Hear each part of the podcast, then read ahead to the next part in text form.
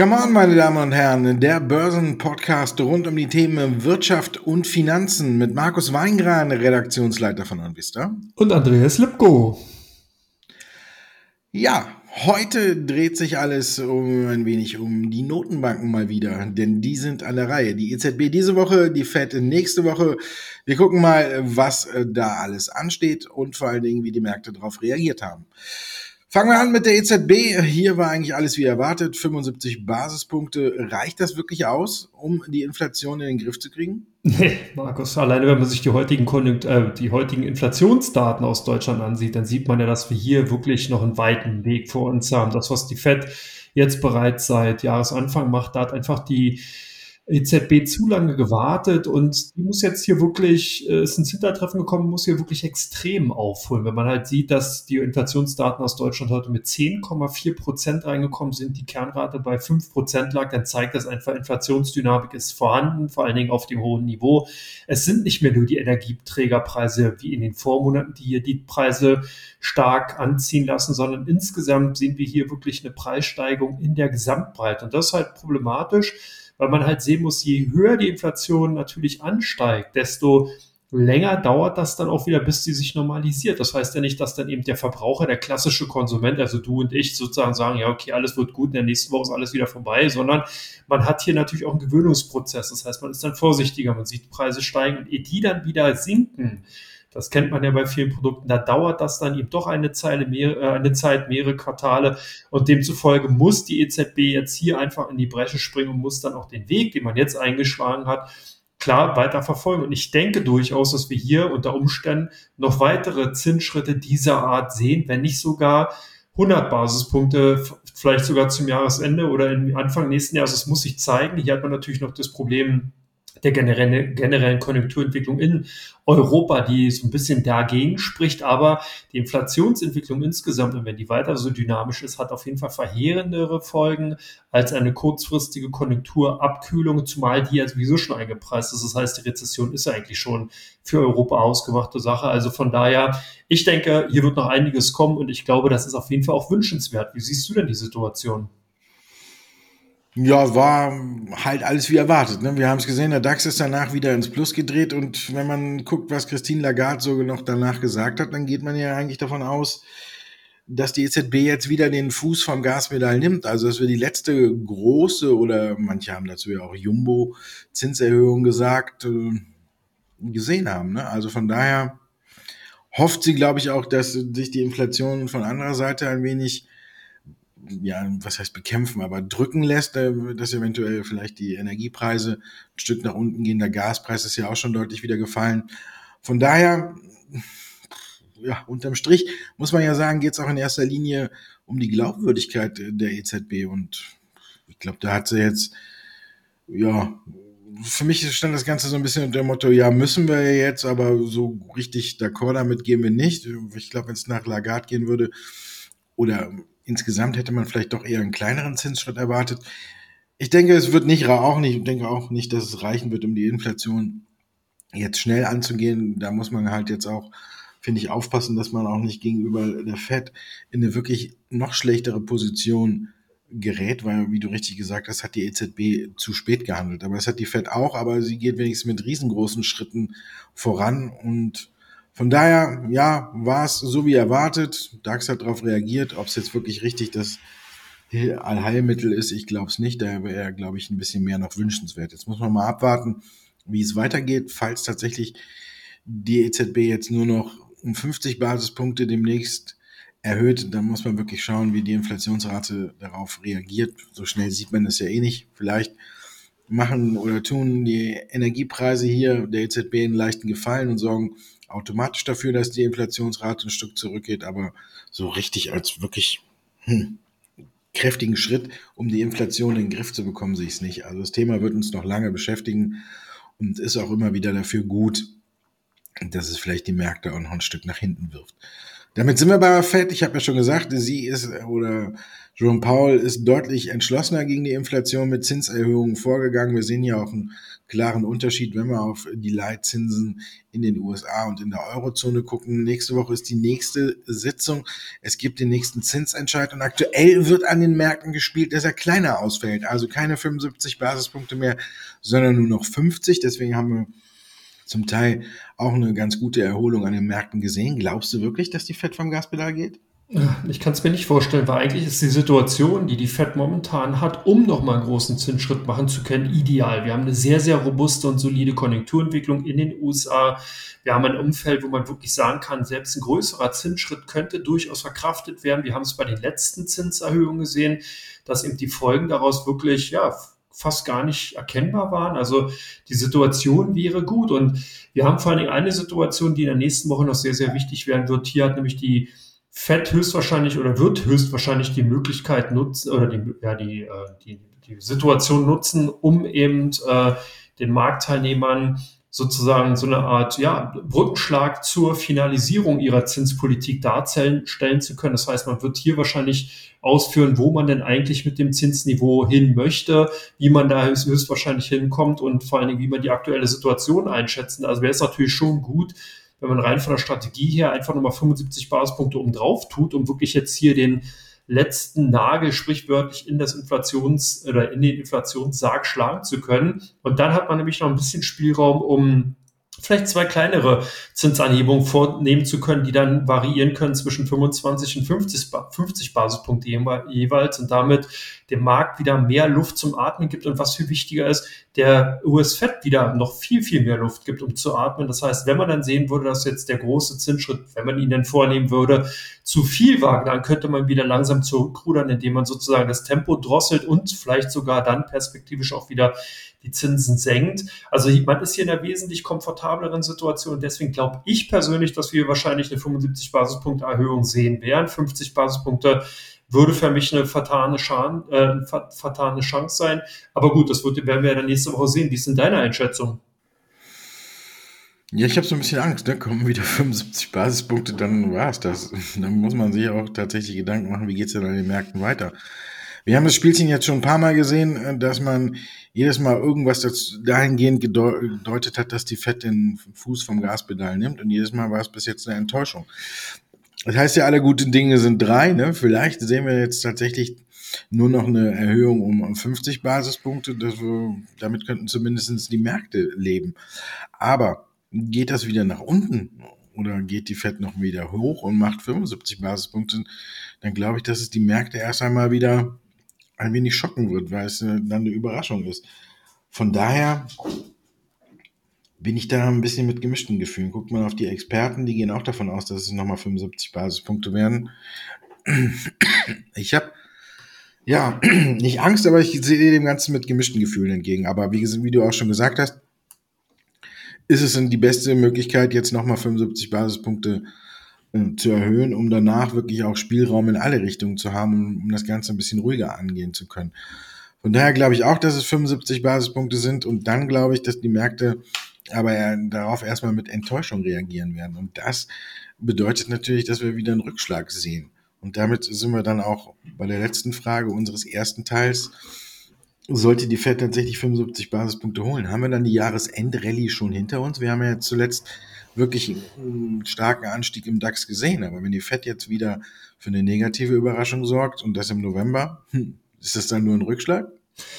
Also momentan finde ich die Situation äußerst spannend, gerade was es den DAX angeht. Wenn man sich die letzte Kursentwicklung ansieht, die letzten Handelstage, dann sieht man, dass der DAX wirklich eine extreme relative Stärke ausgebaut und aufgebaut hat und sich teilweise sogar von den Ereignissen an den US-Börsen etwas loskoppeln konnte. Das ist schon relativ ungewöhnlich, gerade wenn man immer sagt, dass der DAX ja praktisch die kleine Schwester von dem großen Bruder US-Börse ist und eigentlich nur am Rockzipfel oder an der Hand hängt und genau in die Richtung geht, wo eben auch die Wall Street hingeht. Aber genau das ist ausgeblieben. Und wir sehen auch, dass immer wieder Kaufinteresse reinkommt. Was derzeit wirklich bei dem DAX fehlt, ist die Marktbreite. Und die kommt natürlich noch nicht rein, wenn man einfach hier viele Skepsis, äh, noch viele Aspekte sieht, wo man eben sagen kann, mh, hm, Die ganzen Branchen in Europa, in Deutschland werden davon noch nicht profitieren. Aber wenn man sich die letzten Unternehmenszahlen von Volkswagen, Porsche, auf die wir nachher teilweise auch noch eingehen, ansehen, dann sieht man, dass da wieder Dynamik drin ist. Puma, die Zahlen waren nicht verkehrt. Bayersdorf, die Aktien haben insgesamt nur nicht davon profitieren können, weil natürlich weiterhin Gewinnmitnahmen eingesetzt haben, weil man einfach vorsichtig agiert.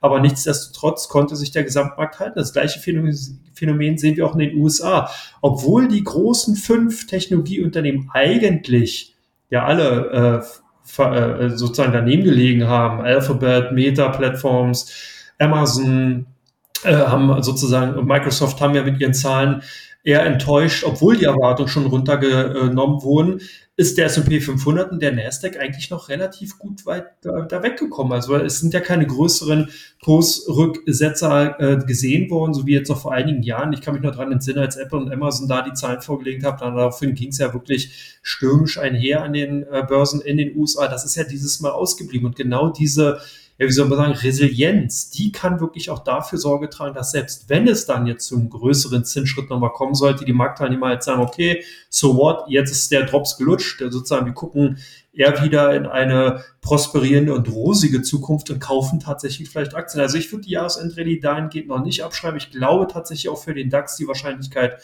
höher zu sehen als für die US-Börsen, dass wir also tatsächlich mit einer höheren Wahrscheinlichkeit eine Jahresendrallye sehen werden und dass die auch eine ordentliche äh, Performance noch haben wird. Also gerade eben von dem aktuellen Niveau aus gesehen, wenn es dann nicht nochmal zu vorherigen Rücksetzern kommt, denke ich, kann das nochmal gute fünf bis sieben Prozent nach oben laufen zum Jahresende. Wie ist denn deine Einschätzung? Hm, wenn ich die nur so genau hätte. Ich glaube, wir werden vielleicht eine Unterbrechung sehen, aber was mir schon wieder wenig Angst macht, ist, dass wir wieder so eine unterschiedliche Sache sehen oder Übertreibung wieder in beide Richtungen. Wenn ich mir zum Beispiel die Quartalzahlen von Intel angucke, dann waren die alles als überzeugend. Nur wenn jetzt äh, dass der Vorstandschef dann aber sagt, wir werden natürlich sparen, wir werden eventuell Leute entlassen, das reicht dann, um sage ich mal, schlechte Quartalszahlen dann trotzdem in Plus von fast neun Prozent aktuell umzuwandeln. Und das ist natürlich wieder eine ganze Menge. Und da frage ich mich, wie passt das jetzt zusammen? Wenn ich mir jetzt Intel angucke, auch auf der Fundamentalseite haben wir KGV von 11 und von einer Dividendenrendite von 5,32. Das ist natürlich äh, auch nicht so das Schlechteste, aber insgesamt gesehen ist das für mich wieder so eine leichte Übertreibung nach oben, genauso wie ich finde, dass wir bei den Tech-Werten, die du angesprochen hast, so eine Übertreibung ein wenig nach unten gesehen haben. Bei Microsoft wird dann bemängelt, dass die Cloud nicht 38 Prozent wächst statt 36, wie veröffentlicht mal grob formuliert. Und das ist dann wieder ausschlaggebend genug dafür, dass die Aktie abstürzt. Bei Meta kann ich es verstehen, da haben wir hausgemachte oder besser gesagt konjunkturelle Probleme, die da hineinspielen. Zum einen hat man das Problem mit Apple, dass man da mit der Werbung nicht mehr durchkommt. Zum anderen auch, dass durch die aktuelle Marktlage wirklich tatsächlich die Werbekunden zurückhaltender werden, da finde ich es schon wieder berechtigt, aber dann auch direkt wieder um ein Viertel nach unten krachen. Ich finde, wir sehen gerade wieder einen Markt, wo man nicht genau einschätzen kann. 25 Prozent bei Meta fand ich jetzt unterm Strich auch zu viel. Dass die Aktie aber noch Luft nach unten hat, ist auch nicht von der Hand zu weisen, muss man jetzt sagen. Bei Amazon sehe ich es ähnlich, weil man jetzt, man lag beim Gewinn je Aktie über den Erwartungen, beim Umsatz lag man jetzt sage ich mal, leicht drunter und beim Ausblick ein bisschen deutlicher. Aber hier wird auch von Amazon auf der anderen Seite ein Quartalsumsatz im Weihnachtsgeschäft von 155 Milliarden erwartet. Ich weiß nicht, für mich grenzt das irgendwie schon ein bisschen fast an, an größten Waren, das da hinzulegen. Wenn wir überlegen, wie das Amazon, wann Amazon das erste Mal überhaupt die 100 Milliarden Marke geknackt hat, dann will man jetzt schon 50 Prozent, 55 Prozent mehr davon sehen bin ein bisschen unschlüssig, ehrlich gesagt. Mir gefällt das wieder nicht. Es ist nicht so richtig zu greifen. Man weiß nicht genau, wie die Leute damit umgehen. Im Grunde genommen steht und fällt alles jetzt erstmal mit der Zinsentscheidung. Und wenn der DAX sich ein bisschen loskoppeln kann, ja, dann liegt es aber auch in erster Linie daran, dass eher die kleineren, die Kleinanleger auf Schnäppchenjagd sind, wenn alles mal wieder ein Stück nach unten kommt. Aber jetzt die großen Institutionellen, die sind alle noch nicht da. Für die ist der deutsche Markt nicht so richtig investierbar. Die halten sich da alle noch ein bisschen fern. Von daher denke ich, wir werden eine Unterbrechung sehen und ob dann wirklich nochmal richtig Schwung reinkommt, bin ich aktuell skeptisch. Ich bin aber es ist einfach für mich aktuell zu schwer zu vorhersagen. Es ist beides möglich, man bräuchte fast eine Glaskugel. Ich sehe wieder Übertreibungen in beide Richtungen und das ist was, was mir in dem Sinne nicht gefällt, dass es den Markt einfach schwer einschätzbar macht. Von daher, ja, hoffe ich das Beste und befürchte, dass nicht das Schlimmste eintritt. Ja. Wir gucken mal, wie es dann kommt. So richtig vorhersagen, glaube ich, oder einschätzen kann man es aktuell nicht. Von daher sind wir mit Teil 1 durch. Was man vielleicht ein bisschen besser einschätzen kann, ist die Entwicklung von einzelnen Aktien. Dazu sind fünf Fragen reingekommen und die werden wir im zweiten Teil jetzt behandeln.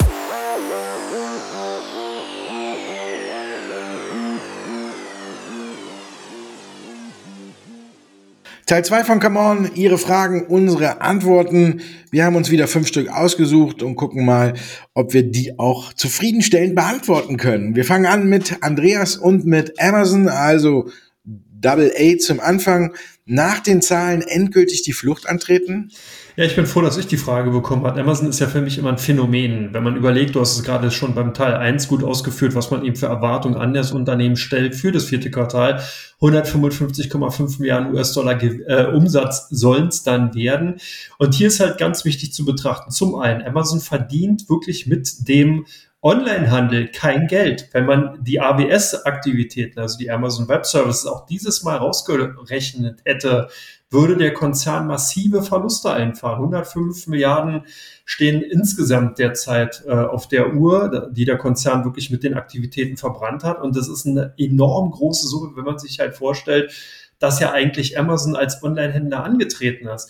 Womit Amazon derzeit Geld verdient, ist tatsächlich mit der Cloud-Sparte. Und das hat es wieder gezeigt, dass hier auch in dem letzten Quartal der äh, insbesondere der AWS-Bereich hier sozusagen und Amazon, um es mal salopp zu formulieren, den Arsch gerettet hat und man immer noch mit 2,5 Milliarden Gewinn sozusagen rausgegangen ist, obwohl man 3,11 Milliarden erwartet hat. Aber genau da liegt halt auch der Punkt.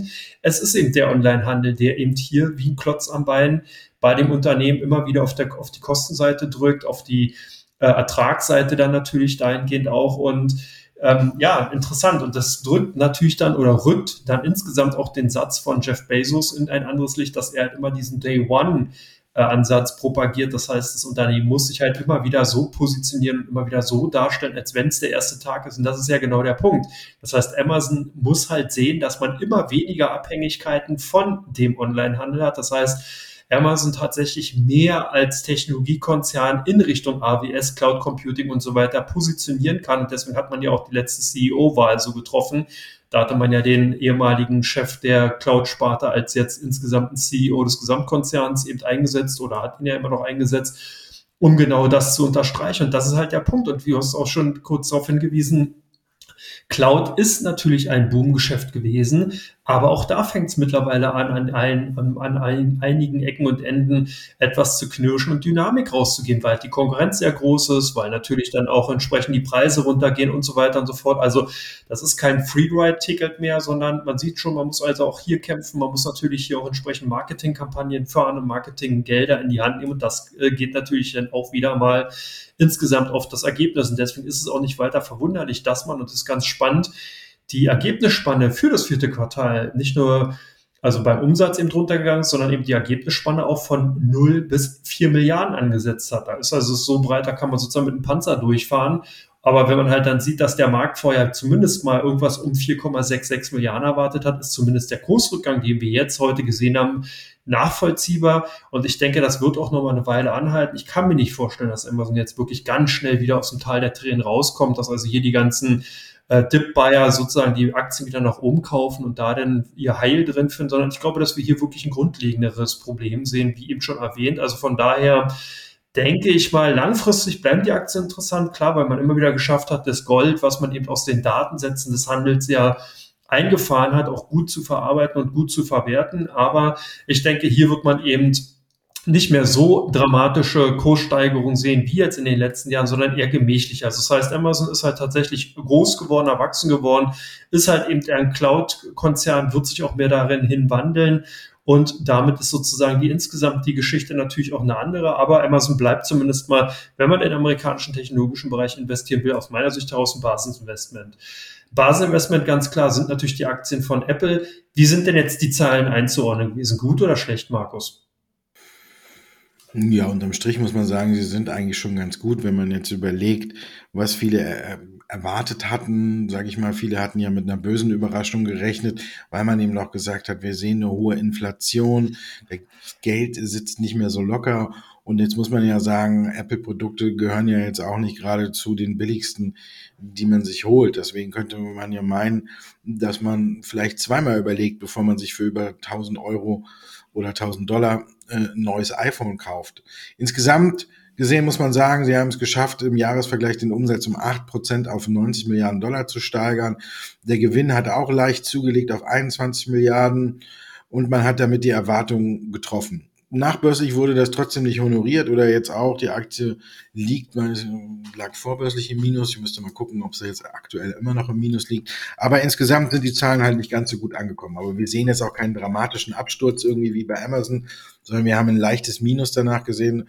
Und mittlerweile liegt die Aktie fünf Prozent im Plus. Also mittlerweile werden die Aktie oder die Zahlen dann doch als gut eingestuft, wenn man die Erwartung geschlagen hat. Man kann natürlich wie immer, wenn man so richtig alles zerlegt, ein kleines Haar in der Suppe finden, wenn man möchte. Das ist zum Beispiel, dass die iPhone-Verkäufe tatsächlich ein Stück weit zurückgegangen sind und dass in der Service-Sparte, dass die nicht mehr so schnell wächst. Also wenn man das jetzt bei Microsoft anprangert, dass hier das Cloud-Geschäft, das du ja gerade bei ähm, Amazon in den Vordergrund gestellt hast, nicht mehr ganz so schnell wächst, dann sehen wir das äh, bei Apple jetzt auch. Insgesamt hat der Markt die Zahlen jetzt dann wohl doch für positiv befunden, wenn wir sehen, dass die Aktie um fünf Prozent zulegt, kann man auch. Langfristig gesehen ist es immer, finde ich nicht schlecht, eine Apple zu haben. Schwächen sind immer mal wieder auszunutzen. Sie sitzen auf einem riesen Geldpolster. Die Erwartungshaltung ist halt immer sehr hoch. Wenn man das jetzt guckt, hat man bei den iPhone-Verkäufen auch ein bisschen immer noch zugelegt, aber auch kein so starkes Wachstum mehr. Von daher, man bemüht sich ja auch die Abhängigkeit von dem iPhone-Geschäft ein wenig zu reduzieren. Gelingt mal besser, gelingt mal weniger besser. Müssen wir jetzt gucken, wie das Weihnachtsgeschäft läuft. Aber da geht's auch schon wieder los.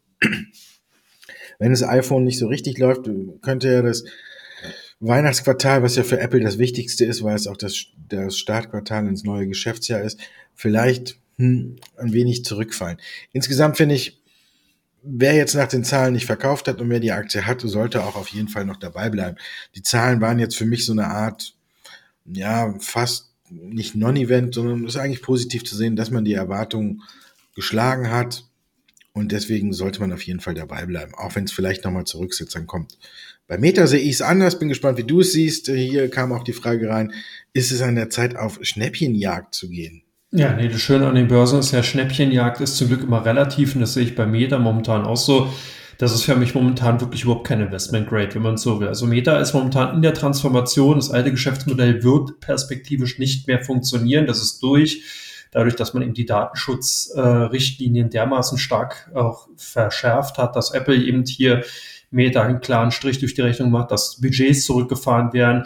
Facebook, aka Meta, ja sich im Endeffekt ja auch viel zu stark eben auf die Virtual Reality Welt eben äh, fokussiert also auf Meta-Plattforms, deswegen auch die Namensänderung. Und das ist für mich ein Spiel, wo man wirklich sagen kann, ist hopp oder top. Also wer eben dran glaubt, dass wir in Zukunft wirklich alle nur noch mit diesen drei, äh, mit den Virtual Reality Brillen irgendwo stehen, sitzen, liegen, wie auch immer und nicht mehr rausgehen, nichts mehr mit anderen Unternehmen, der kann sicherlich sein Heil in den in, in Investment in Meta-Plattforms finden.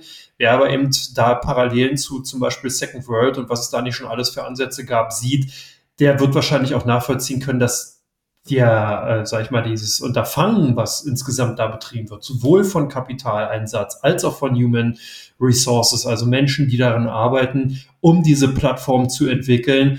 Das ist wirklich ein, ein Spiel, also ihr setzt wirklich Mark Zuckerberg alles oder nichts ein und das gefällt mir bei Investments eigentlich nicht. Also da bin ich wirklich ja, konservativer und sage, also da jetzt das komplette operative Geschäft aufs Spiel zu setzen, nur um hier in der Vision nachzugehen, das bringt dann auch nicht mal Elon Musk in dieser Form. Und von daher, also Meta für mich ist auch aktuell kein Schnäppchen, weil ich wirklich auf der Facebook-Seite da massive Probleme sehe. Ich sehe auch das Problem, dass eben sich zeigen muss, ob Meta-Plattform sich tatsächlich durchsetzt oder nicht. Und da bin ich eher, sage ich mal, vielleicht doch ein noch einer der alten Generationen, die sagt, ich glaube nicht, dass sich das so in der Form durchsetzen wird und dass da viel zu viel Kapital momentan eingesetzt wird, was auf jeden Fall perspektivisch überhaupt nicht mehr reingeholt werden kann, so dass man wirklich sagen kann, das ist ein sinnvolles Investment. Also für mich ist es kein Schnäppchen momentan, so wirklich momentan ja, Harakiri, wenn man es so will. Aber na gut, anderes Unternehmen, Daimler Truck, ja wirklich mit blendenden Zahlen. Ähm, ja, ist die Aktie interessant für dich, Markus? Ja, auf jeden Fall. Auf jeden Fall ist Daimler Truck wirklich eine Aktie, auf die man vielleicht setzen kann. Wir haben es gesehen, aus Stuttgart kamen einige gute Nachrichten, kann man jetzt quasi über einen Kamm scheren. Ähm, VW siegt ja in Wolfsburg, die haben ja auch Zahlen, da kommen wir gleich noch zu.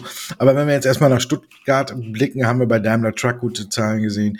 Wir haben bei Mercedes gute Zahlen gesehen und Porsche können auch als Stuttgart dazu tun, ne? da haben wir auch gute Zahlen gesehen. Von daher, ja, ich finde gute Zahlen, Aktie ist interessant. Sie wäre jetzt im Konzert der großen deutschen Autobauer, würde ich Daimler Truck vielleicht nicht als erstes oder als erste Geige sehen, da würde ich tatsächlich erstmal gucken, wenn man jetzt die, die, Zahlen so wenig Revue passieren lässt, ob nicht vielleicht doch Mercedes die bessere Wahl ist.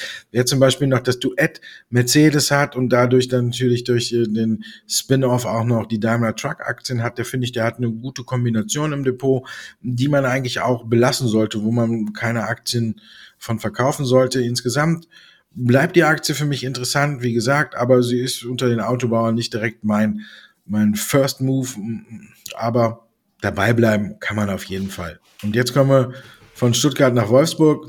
VW, wie sollten Anleger die Zahlen einordnen, die heute kamen? Also ich fand die Zahlen gut und ich halte von Volkswagen auch wirklich viel. Mir gefällt die Strategie, mir gefällt äh, auch das, was man in Zukunft natürlich umge oder was man bisher umgesetzt hat, was man umsetzen wird. Natürlich hat man hier die gleichen Probleme, wie ja zum Beispiel auch witzigerweise eine Apple darauf hingewiesen hat, dass man eben durch Lieferkettenstörungen gar nicht so viel aus, ausliefern konnte, wie man hätte gewollt. So auch bei Volkswagen. Hier ist man etwas vorsichtiger fürs vierte Quartal und hat eben darauf hingewiesen, dass man hier zumindest mal damit rechnet, weniger Fahrzeuge ausliefern zu können, als man eben vorher mit dem Markt kommuniziert hat. Das ist für mich aber kein Handicap oder jetzt wirklich keine Sache, wo ich sage, okay, damit muss man die Aktie komplett neu einordnen oder neu äh, bewerten, sondern das ist eben genau noch, sind die Nachwehen eben aus diesen ganzen Lieferkettenproblematiken. Und ich hoffe halt nur, dass natürlich die Konzerne wie zum Beispiel auch eine Volkswagen daraus zukünftig lernen wird. Insgesamt, wenn man sich die Zahlen ansieht, also ich kann da eigentlich wirklich wenig meckern. Man hat hier eine Abschreibung vornehmen müssen, wie auch Ford schon auf Argo AI, also eine Investition, die man zusammen mit den amerikanischen Autobauer eben für autonome Fahren ähm, vorgenommen hat. Das Unternehmen ist nicht so aufgegangen, wie man sich es gedacht hatte. Demzufolge mussten hier 2,6 Milliarden beziehungsweise 1,9 Milliarden abgeschrieben werden. Und das belastete natürlich dann auch den Gewinn. Aber es zeigt auch, dass der Konzern einfach hier momentan ganz groß Care ausmacht. Das heißt, man versucht hier nicht mehr irgendwas zu verstecken oder irgendwie in irgendeine Schublade reinzupacken, sondern man geht hier wirklich offensiv nach vorne. Man schreibt ab, was abzuschreiben geht. Und das kann man ja auch nur, wenn wirklich die Kassen klingen. Und das zeigt sich halt insgesamt bei den Konzernen so eben auch bei den äh, EBIT-Zahlen, die jetzt dann natürlich durch die Abschreibung insgesamt zwar schlechter ausgefallen sind, als äh, Analysten vorher eben gedacht haben, aber die aber, wie gesagt, auch zeigen, dass ja die Zukunft sich ganz gut darstellt. Nicht zu vergessen sollte man eben auch, dass natürlich hier die Sonderdividende von 19,06 Euro pro VW-Aktie äh, lockt. Das heißt, wenn am 6. Dezember auf der AV das dann tatsächlich genehmigt wird, dann hat man hier gute Chancen, nochmal einen Zuckerle in diesem Jahr zu bekommen. Also für mich bleibt Volkswagen ganz klar eines der aussichtsreichsten und, äh, ja, wie soll man sagen, äh, angenehmsten oder beziehungsweise aussichtsreichsten Investments im DAX-Bereich. Das ist doch ein schönes Schlusswort für Teil 2. Dann kommen wir zu Teil 3 und blicken eben auf die Aktien, die im Fokus stehen bei OnVista und auf die Aktien, die ein hohes Handelsvolumen bei der Comdirect haben.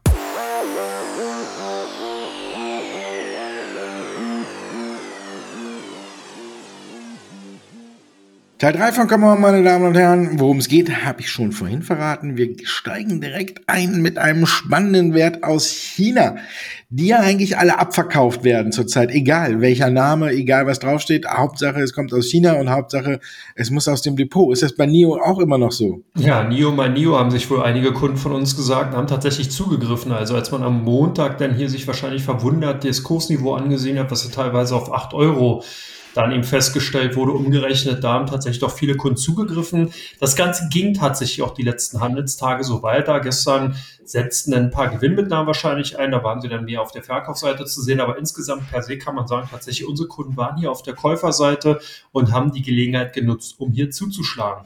Bei euch hat man verzweifelt nach Porsche gesucht und hat man auch was gefunden? Ja, man hat was gefunden.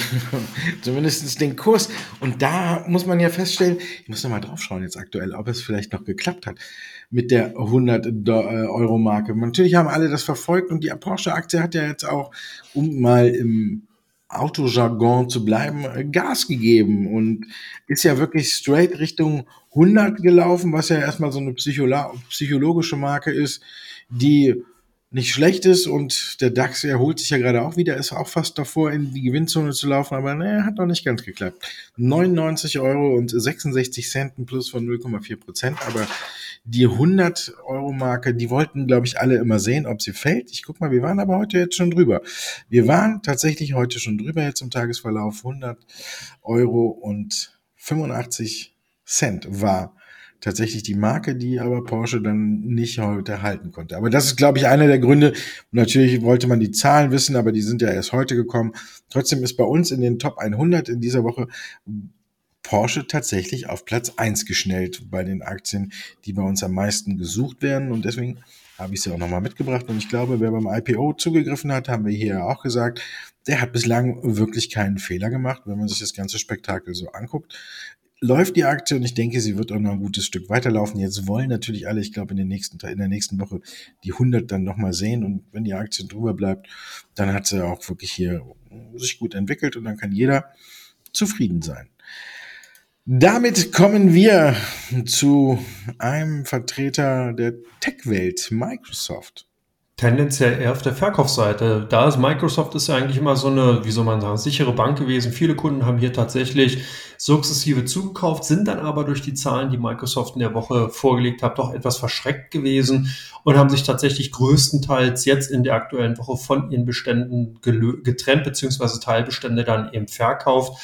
Und demzufolge sind die Aktien von Microsoft dann auch bei den meistgehandelten Titeln bei uns zu finden gewesen. Bei euch hat man auch bei Adidas nicht hoffentlich nach den drei Streifen gesucht, sondern irgendwie nach Ergebnissen bzw. Nachrichten.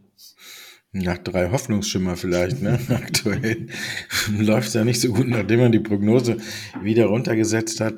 Und da hat Adidas natürlich auch wieder extrem erwischt und die Aktie ist bei uns natürlich jetzt, äh, ja, wie du schon sagst, wie wir es vielleicht auch bei Meta schon angesprochen haben, so eine Adresse, wo man hofft, äh, kann ich hier auf Schnäppchenjagd gehen? Kann, hat sie sich jetzt so weit nach unten entwickelt, dass es sich lohnt zuzugreifen? Deswegen gucken wirklich die Anleger gerne bei uns hin. Wir sind ja immer noch unter 100 Euro, liegen aber schon wieder ein gutes Stück über dem Tief von 94 Euro. Also von daher,